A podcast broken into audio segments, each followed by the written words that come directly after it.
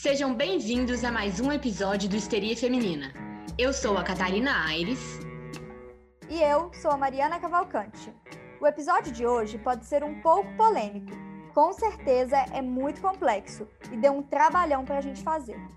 Nós vamos falar sobre religião e sobre como os mitos religiosos, ao passar dos séculos, moldaram a figura feminina no mundo e, em especial, no Ocidente. A partir da análise dos mitos como de e Zeus, Oxum e Yanzan, Eva e Lilith, Yara e Nayá, dentre muitas outras, fica claro para a gente que várias crenças atuais sobre a feminilidade podem ser explicadas com essas narrativas.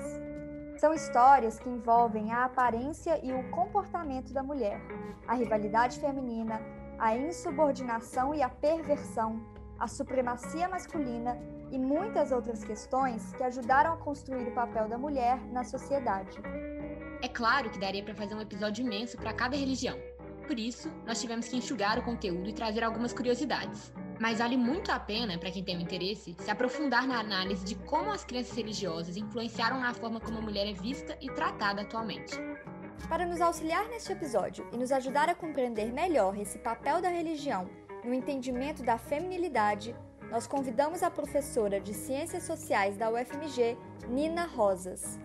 A Nina é especialista no assunto e é autora do livro Mulher, para que religião? Uma crítica aos conselhos conservadores da pastora Ana Paula Valadão. É a voz dela que você vai ouvir durante o episódio. Você vai se arrepender de levantar a mão pra mim. Para um homem me ouvir, eu tenho que aumentar a voz. E quando eu aumento, ah lá, a escandalosa.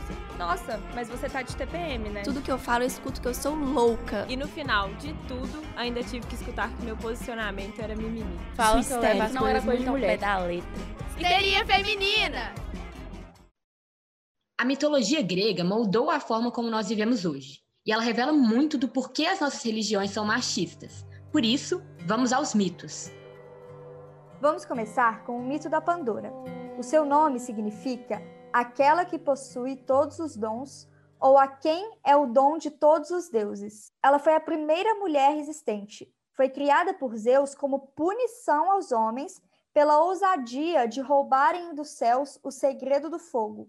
A gente consegue verificar algumas bases ideológicas que situam a mulher como esse ser inferior, advindo do homem e que é submissa. Isso vem desde mitos como o da Pandora e aparece também na crença da criação do mundo judaico-cristã, quando criam a figura da Eva. Ambos os mitos apresentam uma identidade muito negativa para a mulher. No entanto, se a gente analisar mais profundamente a trajetória dessas mulheres, a gente percebe que elas não foram deixadas de lado apenas por serem consideradas inferiores, mas também por serem temidas e incompreendidas. A história da Pandora mostra muito bem isso. Ela foi tida como um animal destruidor, insaciável e perspicaz. Essa é a simbologia da mulher que eles trazem com esse mito. Ela é um flagelo instalado no meio dos homens, mas ainda assim é algo maravilhoso. Ela é revestida de atrativos e graças. Ela é uma raça maldita, mas ao mesmo tempo ela é imprescindível ao homem. Essa ideia de mulher, ela perpetua até hoje. A gente vê por aí pessoas falando como a mulher é bela, é boa, é sensual, faz bem ao homem, mas ao mesmo tempo é vista como uma louca, como uma histérica. E vamos falar da Medusa. Segundo a lenda, antes dela ter sido transformada em um monstro, ela era uma bela mulher, filha de duas divindades marinhas, Forces e Seto. Medusa era uma mulher de corpo lindo e dentes perfeitos, mas o que mais chamava atenção eram os seus belos cabelos dourados. Ela e as duas irmãs eram virgens sacerdotisas de Atena, deusa da guerra e da justiça. Até que um dia, Poseidon, o deus do mar, deposou de Medusa. Algumas versões dizem que ela foi abusada no templo de Atena. Isso deixou Atena furiosa. Quando Medusa foi morta por Perseu, ela estava grávida de Poseidon. Desse jeito, o sangue que jorrou do seu pescoço gerou vida. Nasceu assim o cavalo alado de Pégaso e o gigante dourado Crisaor. A palavra medusa, no grego, significa sabedoria feminina e protetora. O rosto da medusa foi adotado como um símbolo da luta feminista. Isso porque ela foi responsabilizada pelo ato sexual com Poseidon. E, enfim, tida como impura e um monstro. Outra deusa que vale destaque é a Ártemis, deusa da caça e dos animais selvagens, e filha de Zeus. Ela pediu para que seu pai lhe concedesse a virgindade eterna e era super protetora em relação à sua pureza, punindo severamente quem tentasse desonrá-la. É muito importante a gente lembrar lá do episódio da ancestralidade, quando a gente conta que a mulher deixa de ser representada pelo sol e passa a ser representada pela lua. Realmente, o irmão gêmeo de Ártemis, o Apolo, é homem e Deus Sol, e muitas vezes foi cultuado ainda mais do que o próprio Zeus, deus do Olimpo. Já sua irmã gêmea, Ártemis, é a deusa da lua e representa exatamente a castidade, a frieza e a esterilidade. De todas as deusas gregas, a Hera provavelmente é que possui características mais humanas. Ela é a rainha dos céus e a esposa oficial de Zeus. A Hera é considerada a protetora das mulheres casadas. E ela representa muito bem qual era a situação das mulheres gregas quando elas se casavam. A mulher casada teria que viver à sombra do marido, teria que suportar traições e ser sempre submissa. Na verdade, dá para a gente fazer um episódio inteiro sobre como as mulheres da mitologia grega eram vistas e tratadas, e como isso moldou a forma que a gente vê a feminilidade nos dias de hoje. Até porque a mitologia grega influencia muito a forma como vivemos. Ela está intrínseca até mesmo na nossa língua. Muitas palavras, e a gente nem se dá conta disso, vêm desses mitos. Bom, se até a nossa língua herda pensamentos da mitologia grega, quem dirá o nosso comportamento, né?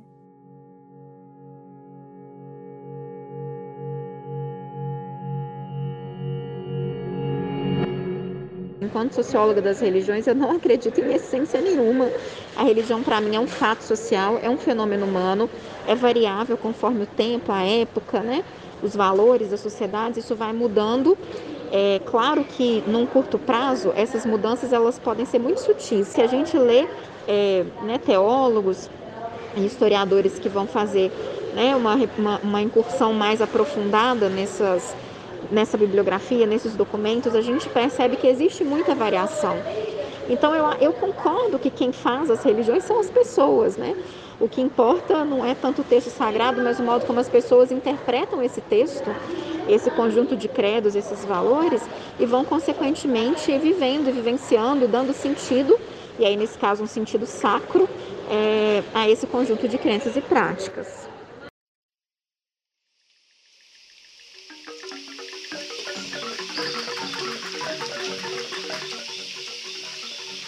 A sereia Yara traía e hipnotizava os homens com seus cantos. Ela tinha olhos castanhos e longos cabelos pretos. Você já sabe do que eu estou falando? É do folclore brasileiro.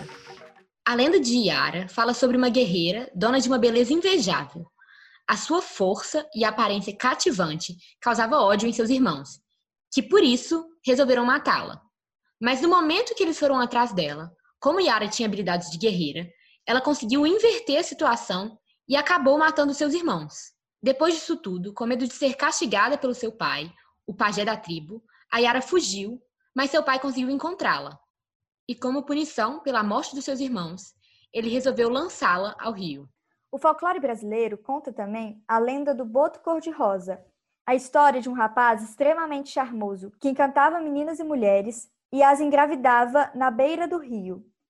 Mas, antes do outro dia nascer, ele mergulhava nas águas deste rio e transformava-se no boto cor-de-rosa e nunca mais aparecia.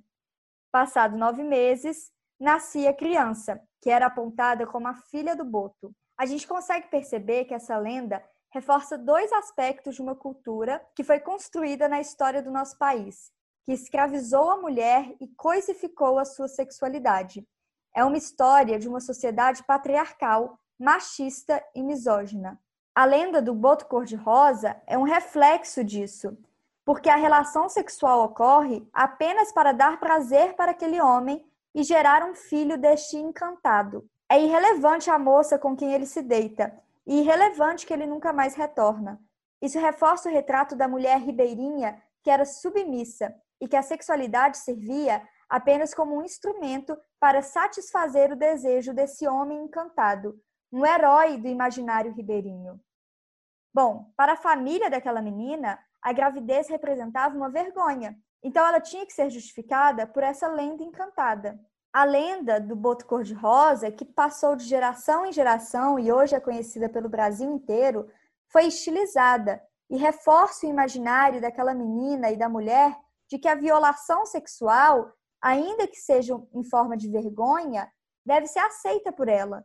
E esconde por trás de tudo isso anos de violência contra as mulheres, altos índices de estupro, muitas vezes que ocorrem dentro da família, dentro de casa. A lenda do boto cor-de-rosa esconde várias histórias de violência sexual contra crianças, meninas, e ela é até hoje repetida porque geralmente, quando essas meninas aparecem grávidas, elas não podem revelar a identidade do pai, porque elas têm medo ou porque é alguém muito próximo delas, ou mesmo porque elas sentem vergonha. Então a gente vê a partir dessa lenda a submissão da mulher contada de forma sutil e até bonita, que na verdade é usada para poder atender ao prazer e a uma liberdade que é exclusiva do homem encantado, do homem boto. Essa lenda não é nada romântica. Ela, na verdade, é um retrato dessa sociedade patriarcal, dessa cultura do estupro que cresceu no seio do nosso país. Assim como na mitologia grega, o folclore brasileiro é muito rico e possui muitas lendas que até hoje perpetuam um pouco do nosso imaginário e que refletem muito a origem de alguns comportamentos da nossa cultura que se perpetuam até os dias de hoje, principalmente quando a gente olha pelo viés da representatividade feminina.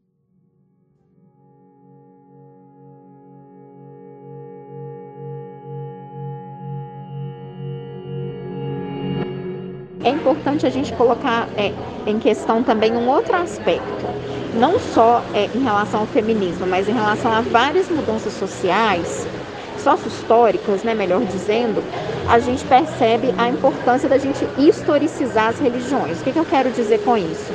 A gente precisa pensar que as religiões elas são produções sociais, produções humanas, elas têm uma história, elas têm um contexto regional, né, geográfico, elas têm é, uma inscrição no tempo e no espaço.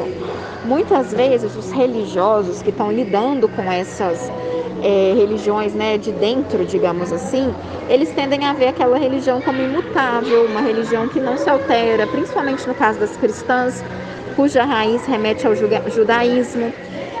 Então eles tendem a pensar a religião como uma coisa invariável.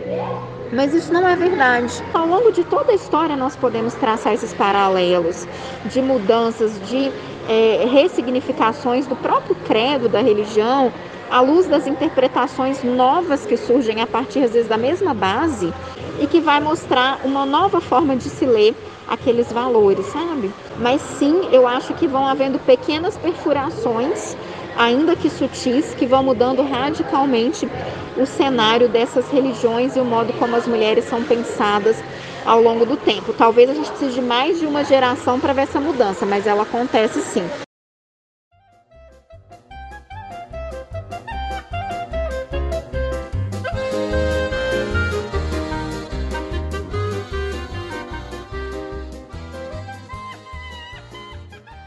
Não é agradável para nenhuma mulher começar todos os dias escutando os homens dizerem: Bendito sejas tu, eterno nosso Deus, Rei do universo, que não me fizeste mulher. Depois disso, elas devem proferir com resignação: Bendito sejas tu, eterno nosso Deus, Rei do universo, que me fizeste segundo a tua vontade. Essas são orações judaicas, mas que depois de muitos estudos Alguns livros de orações substituíram as bênçãos cotidianas, que não me fizeste mulher, para que fizeste segundo a tua vontade, proferidas tanto pelas mulheres quanto pelos homens, como uma bênção única pronunciada por ambos os gêneros. Essa bênção é baseada no conceito bíblico de que as mulheres e os homens foram criados à imagem e semelhança de Deus. Para situar um pouco o papel da mulher no judaísmo, eu vou citar um estudo da rabina Sandra Kochman, que é a primeira rabina mulher da América Latina. Segundo ela, o lugar da mulher dentro do judaísmo deve ser analisado à luz do contexto histórico. Então, na época bíblica, as mulheres dos patriarcas eram mulheres que eram ouvidas, respeitadas e admiradas. Ela ressalta, inclusive, que as mulheres estavam presentes no Monte Sinai no momento que Deus firmou seu pacto com o povo de Israel. Naquela época, as mulheres participavam ativamente das celebrações religiosas e sociais. Além disso, elas eram atuantes na economia e tinham voz ativa tanto na esfera privada quanto na esfera pública. A rabina Sandra Kochman diz o seguinte: abre aspas. Com o decorrer do tempo e por força das influências estrangeiras, especialmente a grega, as mulheres foram excluídas de toda atividade pública e passaram a ficar relegadas ao lar. Essa situação das práticas cotidianas daquela época foi expressa nas leis judaicas, então estabelecidas, e permanecem a mesma até os dias de hoje. Fecha aspas. Como falamos, Koshman foi a primeira mulher rabina da América Latina. Hoje já existem outras. Entretanto, os movimentos ortodoxos, que são os segmentos mais tradicionalistas do judaísmo, não admitem a formação de mulheres como rabinas. Eles acreditam que o alachá, que é o conjunto das leis judaicas, é imutável. Portanto, como não existiram rabinas no passado, não deve existir rabinas no presente e nem no futuro. Os movimentos mais liberais do judaísmo, entretanto, acreditam no dinamismo da lei judaica. Eles acham que nas leis judaicas não tem como chegar a nenhuma conclusão de que as mulheres não deveriam ser ensinadas e formadas como rabinas. Alguns judeus acreditam e ensinam que para que uma mulher tenha honra, é preciso que ela fique na sua casa, cumprindo a função essencial de ter filhos e facilitar a vida do seu marido. Essa interpretação vem do versículo Salmo 45:14, que diz o seguinte: Toda a glória da filha do rei na sua casa. Os judeus ortodoxos já defendem com mais ênfase que no judaísmo não há igualdade, porque existe claramente o papel dos sexos, no sentido de que um completa o outro. Lendo alguns artigos científicos sobre esse tema, eu me deparei com uma reflexão. As religiões costumam colocar a mulher como sendo uma categoria única que se opõe ao homem, duas entidades universalizadas. Mas isso é muito problemático, porque não considera toda uma pluralidade de experiências femininas que são completamente distintas e que têm necessidade de novas abordagens. Isso porque a identidade de gênero está ligada a outros aspectos, senão o sexo biológico, como, por exemplo, a posição social, o pertencimento cultural, a etnia e até mesmo as performances de gênero.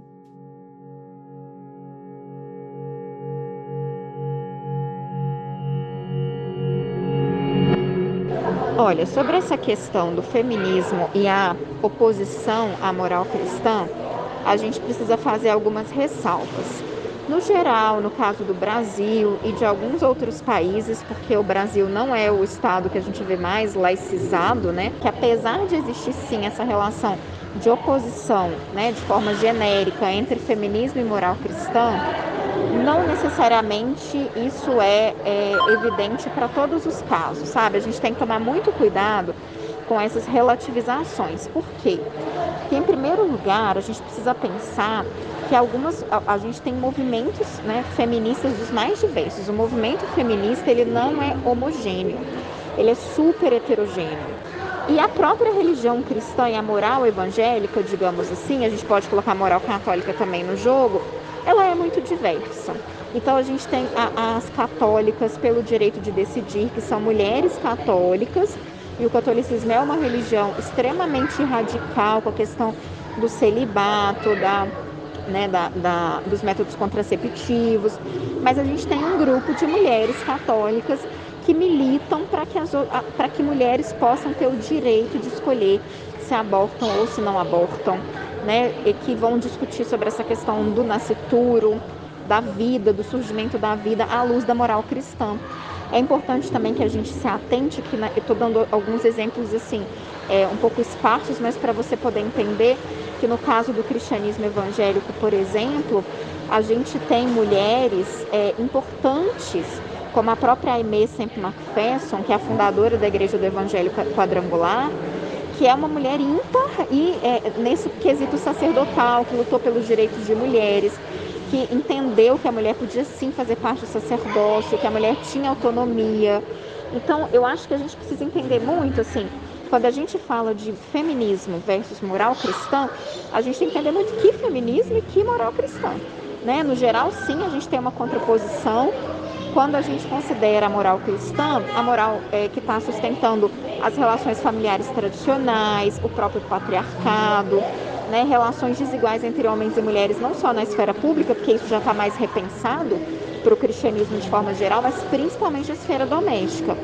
Mas nem por isso a gente deixa de ter nomes de mulheres evangélicas que significaram mudanças, pequenas rupturas, né, líderes religiosos que tentaram galgar é, alguma coisa no sentido de proteger essas mulheres ou de permitir que essas mulheres estejam é, em espaços que antes eram ocupados só por homens, como é o caso da política partidária.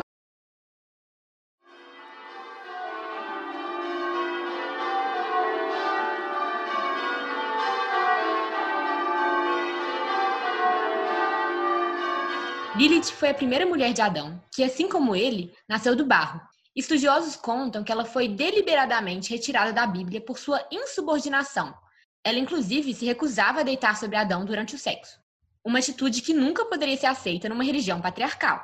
Mas tanto na Mesopotâmia quanto na Babilônia, a Lilith foi uma deusa adorada. Na crença judaica, a Lilith é entendida como um demônio noturno, e na crença islâmica, ela é tratada como a primeira mulher de Adão, sendo acusada de ser a serpente que levou Eva a comer o fruto proibido.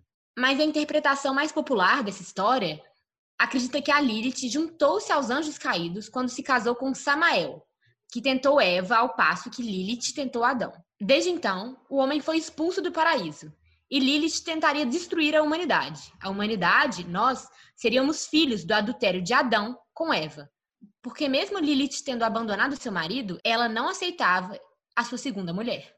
Então, ela passou a perseguir os homens, principalmente os adúlteros, crianças e recém-casados, para se vingar disso tudo. Em várias outras histórias, eles se referem a Lilith como um demônio, e não como um ser humano. Só uma curiosidade, os estudiosos dizem o seguinte: a primeira coisa, eles explicam que tem uma inconsistência nos primeiros capítulos de Gênesis. Porque no primeiro capítulo, a Bíblia fala que Deus criou homem e mulher. Mas logo em seguinte, só Adão é mencionado, como se só o homem tivesse sido criado. E no terceiro capítulo, e só depois disso que Eva é criada e recebe seu nome. Essa inconsistência leva muitas pessoas a acreditarem que parte do texto foi editada. Além disso, tem registros antigos em gravuras de amuletos que datam no século 7 a.C., que se referem a Lilith. E mesmo antes disso, alguns historiadores argumentam que a Lilith já tinha sido mencionada. Depois de Lilith ter sido banida, Deus cria Eva da costela de Adão e a submete à sua obediência. Aquilo que antes deveria ter sido uma relação entre iguais foi ressignificado para uma dominação masculina e dependência feminina. Muitos traços do feminino foram encarnados por Eva e transmitidos a todas as outras mulheres. A partir do pecado original, as mulheres deveriam renunciar os prazeres do corpo e adotar uma aparência e um comportamento absolutamente casto. Porque não basta a mulher não pecar, ela precisa também evitar que os homens pequem. Fica evidenciado assim as ligações entre mulher, pecado e corpo. Foi atribuído à feminilidade o poder da sedução, e as mulheres foram acusadas de ligações demoníacas, sobretudo no período medieval, e elas se configuraram como um instrumento do mal. O comportamento feminino, que é corporalmente atraente, é marcado por uma degradação moral, e logo é perigoso para a própria atração que exerce nos homens. Maria, a mãe de Jesus, é uma figura muito complexa para os estudiosos do cristianismo, porque apesar da gente ter poucas informações a seu respeito, é inegável a força e a presença que ela tem em uma parcela muito grande da humanidade. E dessa forma nasceu uma representação feminina no cristianismo que é muito bem vista, diferente de todas essas outras que nós estamos vendo, que a gente tem, como a de Eva e de Lilith. A Maria, ao passo que ela se tornou um modelo de santidade, por outro lado, ela representa um desafio histórico, principalmente sobre os olhos da fé. Teoricamente, apenas Deus deveria ser adorado, mas abaixo do nome de Jesus Cristo, o nome de Maria é o mais evocado na religiosidade popular. Isso representa a falta que fazia a figura feminina na religião, e Maria surge como essa figura feminina mais próxima da comunhão. Ainda sobre o paradigma feminino que Maria representa, a gente pode traçar uma comparação da sua imagem com a imagem da Eva. Basicamente, o cristianismo coloca a Eva como aquilo que a mulher é, e a Maria como aquilo que a mulher deveria ser. A Eva tem uma essência pecaminosa e impura, que seria intrínseca à mulher, enquanto a Maria representa a santidade, que é evidenciada pela noção de virgindade, de pureza, castidade e, claro, da maternidade. Para a igreja, a Virgem Maria ao mesmo tempo um modelo a ser seguido, mas é impossível de ser alcançado. Dessa forma, a gente tem uma dicotomia na representatividade feminina no cristianismo, que se dá com a associação da Eva, uma mulher pecadora, e Maria, uma mulher divina. Também acho importante a gente ressaltar que esse modelo feminino sugere um certo sentido de culpabilidade para as mulheres, porque é impossível para elas realizarem essa santidade dentro da maternidade, ou seja, ser uma mãe virgem. Outra figura extremamente controversa no cristianismo é a Maria Madalena. A primeira coisa que a gente precisa deixar claro aqui é que Maria Madalena nunca foi prostituta. Esse título surgiu no século VI, durante um sermão do Papa Gregório Magno. Ele tentava convencer os fiéis do poder do arrependimento. E aí ele dá o exemplo de Maria Madalena. Nasceu ali uma lenda que percorre a história e perpetua até hoje. Mas existem outras histórias também controversas, como por exemplo de que Maria Madalena teria sido esposa de Jesus. Essa hipótese não está no Evangelho e não é reconhecida pela Igreja Católica. Também não existe nenhum documento validado que deixe claro se houve um relacionamento entre Maria Madalena e Jesus Cristo. Bom, quem de fato ela foi? Maria Madalena foi discípula de Cristo e foi santa. Desde 2016, ela é considerada pelo Papa Francisco como a apóstola dos apóstolos. A verdadeira história de Maria Madalena se perdeu em um monte de representações e teorias da conspiração, que dependiam do interesse de cada um e da sua época. No movimento feminista contemporâneo, é importantíssimo que a gente revise a história de Maria Madalena. A gente precisa mostrar a sua importância histórica e religiosa e falar do machismo e do papel da mulher na igreja. A imagem de Maria Madalena como uma prostituta arrependida é uma criação deliberada da igreja, feita exatamente para minimizar o poder e o mistério que essa santa ganhou através do seu relacionamento espiritual íntimo com Jesus Cristo. Inclusive, se alguém quiser conhecer um pouco mais da história de Maria Madalena, existem várias obras, inclusive um filme estrelado por Joaquim Fênix. Madalena é considerada santa desde a igreja primitiva. Ela é uma das personagens fundamentais do cristianismo, pois foi ela quem viu Jesus Cristo sendo ressuscitado.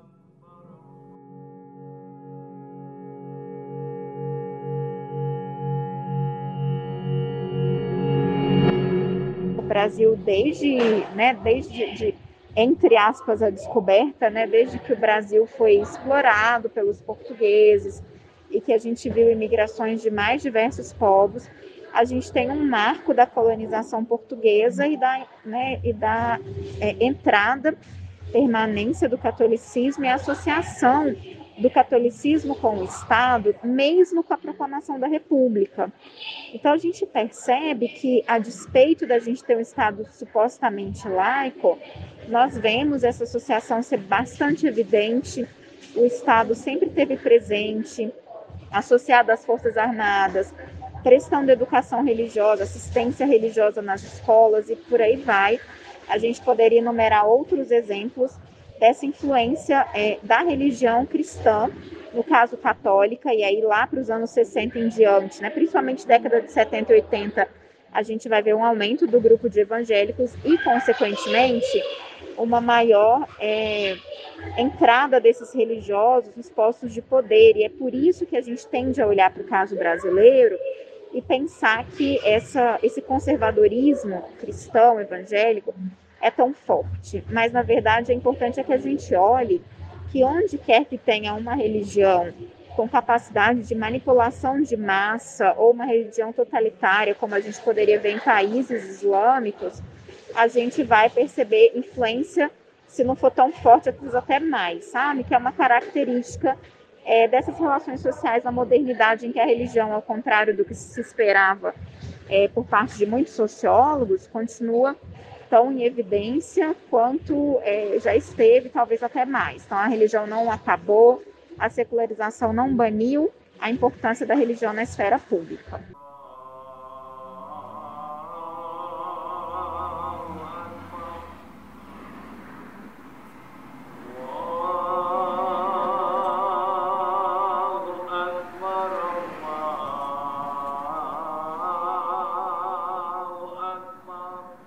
Então vamos para o islamismo.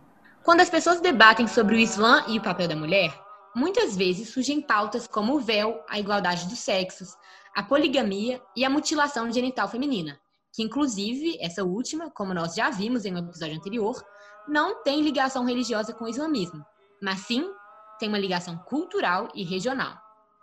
De acordo com a Sharia, que é a lei islâmica, os homens e as mulheres são espiritualmente iguais perante Alá, mas apenas espiritualmente. A lei define em detalhes quais que são os papéis de cada um na sociedade. Os homens estariam sempre um pouquinho acima das mulheres nas questões que incluem a religião, as leis e a vida em sociedade. Por outro lado, um princípio fundador do Islã supõe a igualdade dos seres humanos e a abolição de todo tipo de dominação ou discriminação, seja através do sexo, da raça, cor, riqueza ou classe. Eles acreditam que cada ser humano deve ser valorizado pelo mérito da sua compaixão e das suas boas ações. Um versículo do Alcorão regulamenta a poligamia, limitando o número de esposas legais até quatro mulheres, mas desde que você trate as quatro com igualdade e respeito. O simples fato de você duvidar dessa justiça com as quatro mulheres, ou só de você cogitar não tratar uma delas em igualdade, já te leva ao pecado. E nesse caso, o homem deve renunciar à poligamia. Já o divórcio é um direito que pertence aos dois cônjuges no islamismo ele é visto como um ato lícito. Apesar de ser um ato lícito, ele é o mais detestável aos olhos de Deus e constitui um remédio para uma situação que é anormal entre um casal. O casamento forçado é proibido, mas essa é uma questão mais cultural do que religiosa, assim como a mutilação genital feminina. Pelo Islã, a mulher tem direito de escolher o seu parceiro, assim como o homem também tem direito de escolher a mulher que ele quer se casar. Caso a mulher não dê autorização prévia ao casamento, a união é anulada. A família tem importância central no Islã, e nela o homem e a mulher têm seus papéis bem definidos. Outro ponto extremamente controverso na religião islâmica é o uso do véu para cobrir os cabelos. Muita gente vê esse véu como forma de opressão à mulher muçulmana, mas muitas delas justificam que o uso do véu não é obrigatório para a religião, elas usam em questão de respeito e adoração à própria religião. É muito importante também a gente saber diferenciar esses véus, porque às vezes a gente tem na cabeça aquela imagem da burca, mas a burca se refere àquele véu que é usado para cobrir a cabeça e o rosto, vai até o meio do corpo da mulher, mais ou menos, e deixa apenas uma telinha no olho para a mulher conseguir enxergar. É totalmente diferente do hijab, que é o véu que é mais comumente usado. Ele é literalmente apenas um véu que elas usam para cobrir a cabeça. Tem também o niqab, que é aquele véu que vai cobrir toda a cabeça e a face, deixando apenas os olhos à mostra, mas sem a telinha. Existem vários tipos de véus e algumas espécies de kimono usados pelas mulheres muçulmanas. Talvez o mais diferenciado deles e talvez chocante para nós do Ocidente seja o batula. Não tenho certeza se estou falando certo. Ele é uma máscara de metal usada principalmente pelas mulheres do Golfo Pérsico, como o Omã, Emirados Árabes Unidos, Kuwait, Irã, Arábia Saudita, e ele cobre toda a face da mulher. É importante a gente destacar que nas últimas décadas o feminismo islâmico cresceu muito e ganhou também popularidade na mídia. O feminismo dentro do islamismo se caracteriza e se autodefine pelo objetivo de recuperar a ideia de comunidade muçulmana como um espaço compartilhado entre homens e mulheres. Para isso, as feministas islâmicas se utilizam da metodologia da releitura das escrituras, e elas fazem isso a partir da prática de livre interpretação das fontes religiosas, a partir de uma perspectiva feminina. O ativismo do feminismo islâmico é muito frequente nas regiões muçulmanas do sul da Ásia, do Oriente Médio, do norte da África e se consolidou muito depois do ano de 1980.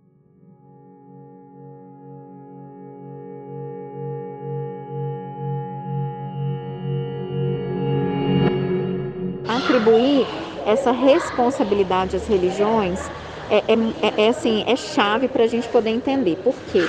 Porque ao contrário do que os primeiros sociólogos pensavam, né, é, sociólogos que achavam, é, como o próprio Weber, né, que achavam que, esse, que a religião ia, é, ela ia ocupar uma das esferas da vida social, isso não aconteceu.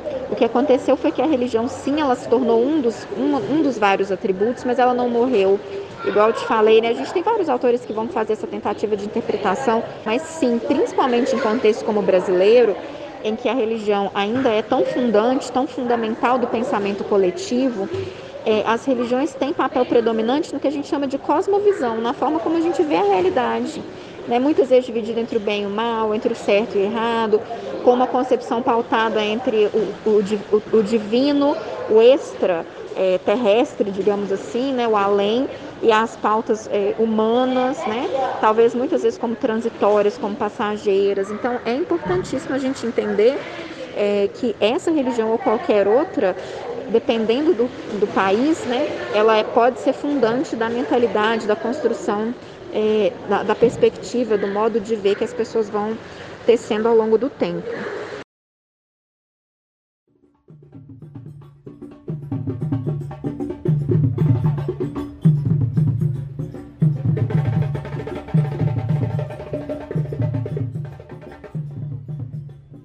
Quase todas as sociedades conhecidas, é o homem quem detém o poder religioso.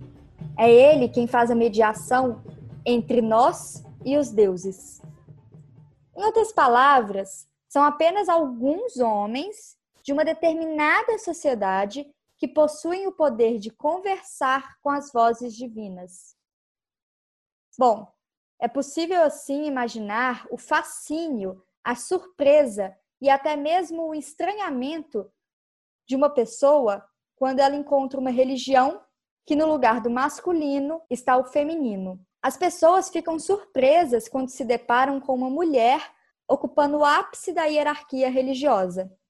Entretanto, essa expressão religiosa está viva e faz parte da nossa cultura brasileira. A maioria dos seus elementos vieram com os africanos para o Brasil. Nos cultos afro-brasileiros, principalmente nos candomblés, a imagem da Grande Mãe é perpetuada a partir dos orixás femininos, que representam elementos primordiais da origem e sustentação da vida. Iemanjá, a partir do elemento água, é o início da vida, a umidade na fecundação e o líquido amniótico. Oxum, representando talvez o segundo momento, o aleitamento, o cuidado e a doação materna. E Yansan, a mãe que luta na busca pelo sustento da família.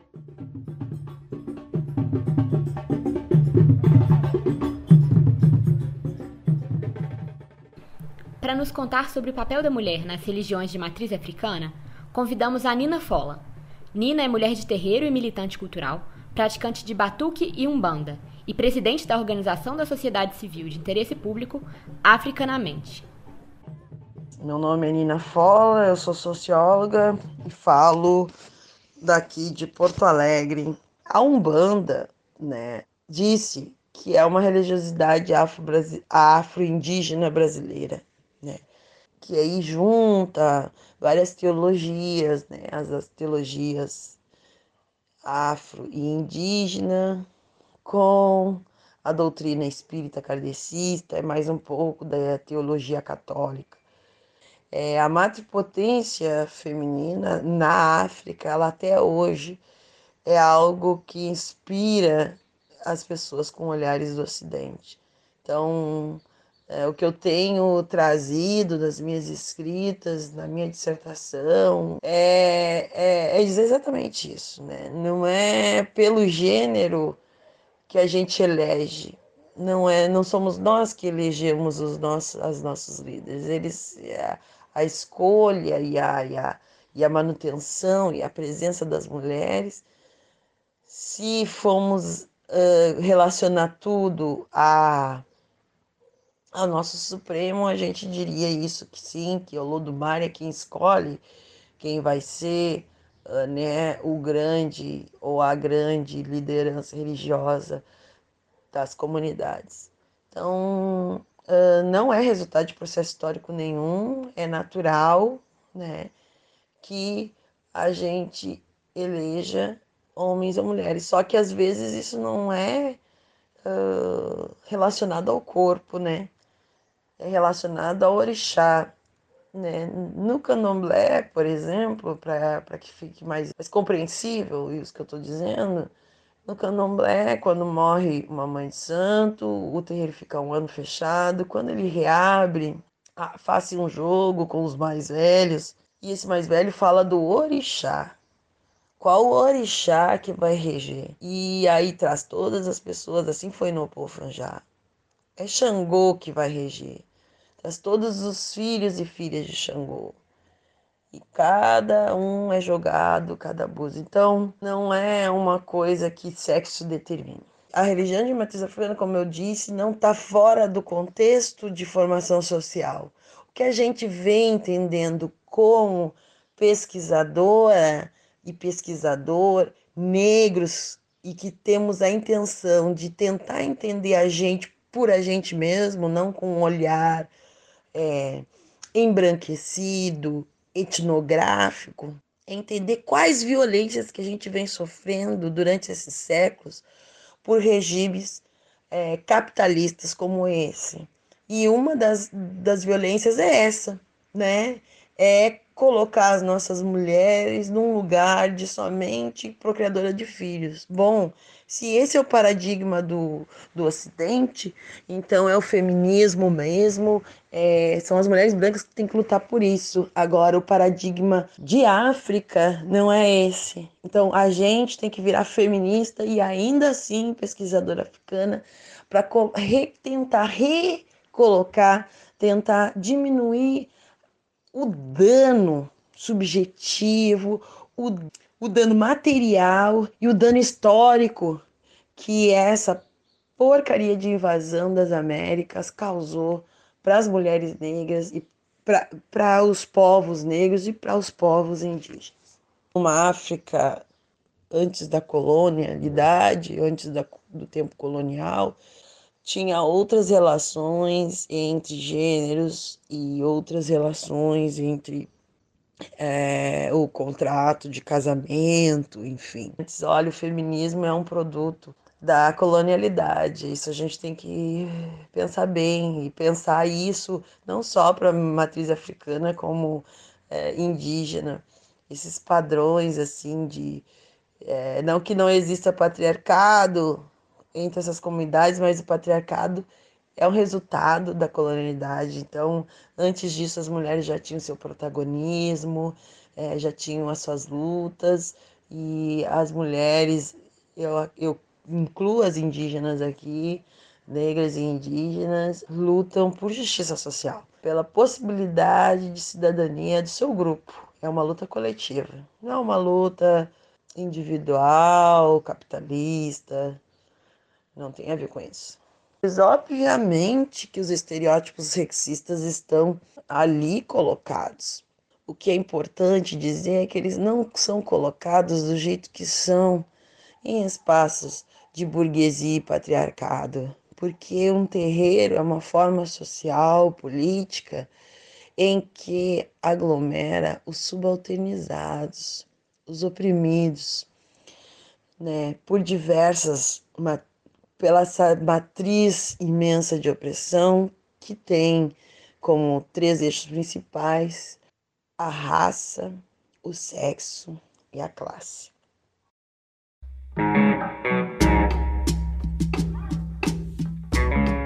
Você acabou de ouvir mais um episódio do Histeria Feminina. Esse podcast é produzido, apresentado e editado por mim, Mariana Cavalcante, e pela Catarina Aires. Se você tem alguma dúvida, crítica ou sugestão, manda pra gente no nosso Instagram, histeriacast, ou então no nosso e-mail, histeriafeminina.cast.gmail.com. Muito obrigada por nos ouvirem e até a próxima! Você vai se arrepender de levantar a mão pra mim. Histeria Feminina!